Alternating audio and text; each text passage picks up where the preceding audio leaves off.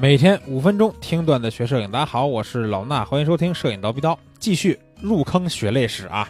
上一回呢，咱们讲到了变成一个热血器材党的故事，对吧？开始研究闪光灯了。那用闪光灯，当时我就觉得热血闪光灯呀小，对吧？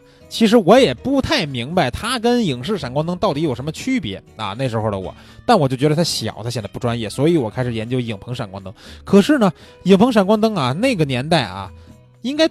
大部分都是接电源线的啊，至至少说那个时代的我还没有了解到有那种，比如说外拍的那种，像现在比如说呃 AD 两百 AD 六百式的那种啊，可以这个啊无线呃无无就是无电源去使用的大电池的。所以呢，我就想，那我既然要插线，我肯定要在家里边拍呀，对吧？或者要在影棚用啊，我也不能盘个影棚吧，对吧？我那那会儿什么技术我还是自己知道的，能不能赚钱我也是知道的，所以。我就想啊，那得在家里边搭个影棚，正好那时候我们家有一什么呀，地下室啊，那个地下室啊，原来也没什么用，就是有朋友来的时候实在没地儿住的时候，在地下室那块可以就是有个床可以睡一下啊，特别凉快倒是。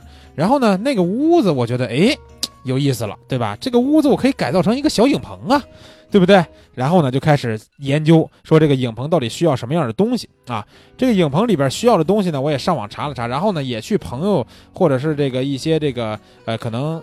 比较不错的这种影楼吧，或者工作室去看一看啊，看看到底有都有什么东西，然后就发现啊，需要的东西还挺多啊。比如当时我买了一个闪光灯，对吧？闪光灯肯定是主要件了，对吧？先买闪光灯，闪光灯买的是什么呢？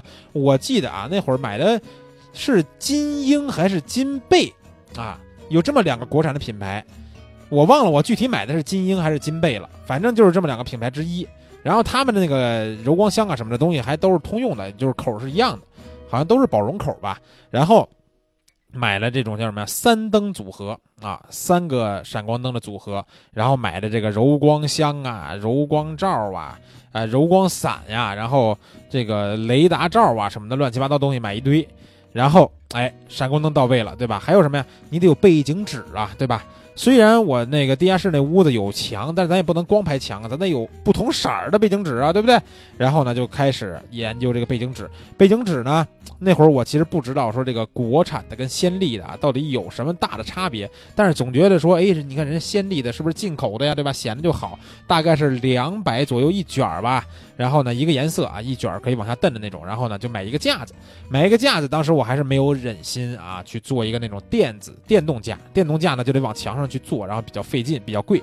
然后我买的就是那种两根棍儿，然后插一个横杆儿，然后一根一卷纸可以放上去那个。但是就是换纸的时候可能就稍微费劲，费点劲，对吧？但是呢，我那种是普通的，我买的可不是那种，我买的是一个，印象中啊是一个三个棍儿，可以架三卷纸，然后你用哪卷纸呢，你就往下弄。啊，它虽然不是电动的，但是它也可以不用来回来去的去往上面换纸，啊，但是两边也是两个，基本是那种灯架子式东西支着的。然后呢，买了几卷纸，啊，纸和背景的这个，呃，不是和这个拍照用的闪光灯都已经到位了。然后呢，就开始研究道具了嘛，对吧？这道具那道具，花儿啊，什么小眼镜啊，看人家工作室拍照有什么就来一套。然后就包括鼓风机，对吧？吹风用的鼓风机。然后呢，服装。啊，服装也得拍。你说那会儿我都不知道我怎么想的，我也不接活对吧？我都不知道我上哪儿接活去。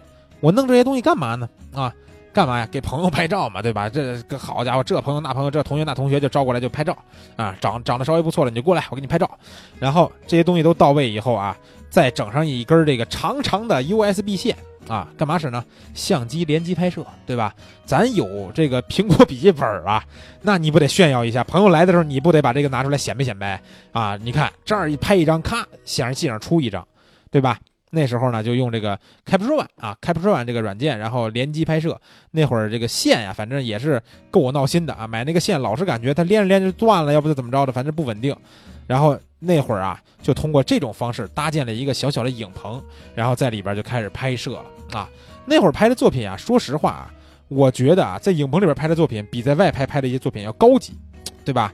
那会儿就能知道啊影棚里边的高级，但是啊，其实那会儿的修片的技术是不到位的，所以呢，会造成一个什么现象呢？就是可能那会儿说实话，用灯也是属于瞎用的阶段啊。但最起码你打出来照亮一点，你从网上查点这个知识啊什么的，你还知道大概几种光是怎么布。布完以后呢，拍的照片感觉还可以，但是修完以后呀，就感觉稍微有点 low 啊。可是那会儿我不知道啊，那会儿我是觉得拍完以后发给朋友都觉得挺好的，但是现在我在回看的时候，确实觉得是修完以后有点 low。为什么？因为磨皮呀什么的都不到位，对吧？甚至有些妹子脸上这种像什么黑眼圈啊、眼袋啊，我都没有给去掉，我光是把痘给去掉了。所以啊，你看后期不到位。答应朋友闪光灯拍照，它就是一个非常明显的软肋了。所以奉劝大家啊，你如果现在你的后期的技术不到位，你无法用一些更精细的水平去做这个皮肤和调色的处理的话，那你呢也不要先太多的去拍这种影棚里边的一些这种商业级的肖像的这种创作，对吧？因为拍完以后你可能也修不好。所以啊，真的是劝大家啊，你看聊这个血泪史也不忘劝大家要多学习后期技术，对吧？比如像我们的这个商业级人像的后期训练营啊，帮你提升一下，对不对？啊，你看说着说着就打了个广告，好吧？那搭建影棚的事儿呢，咱们就聊到这儿啊。后面呢，我除了在自己的影棚里边，我还去了别的影棚去打工，对吧？那这些事儿咱们后面聊。这期节目先聊到这儿，下期见。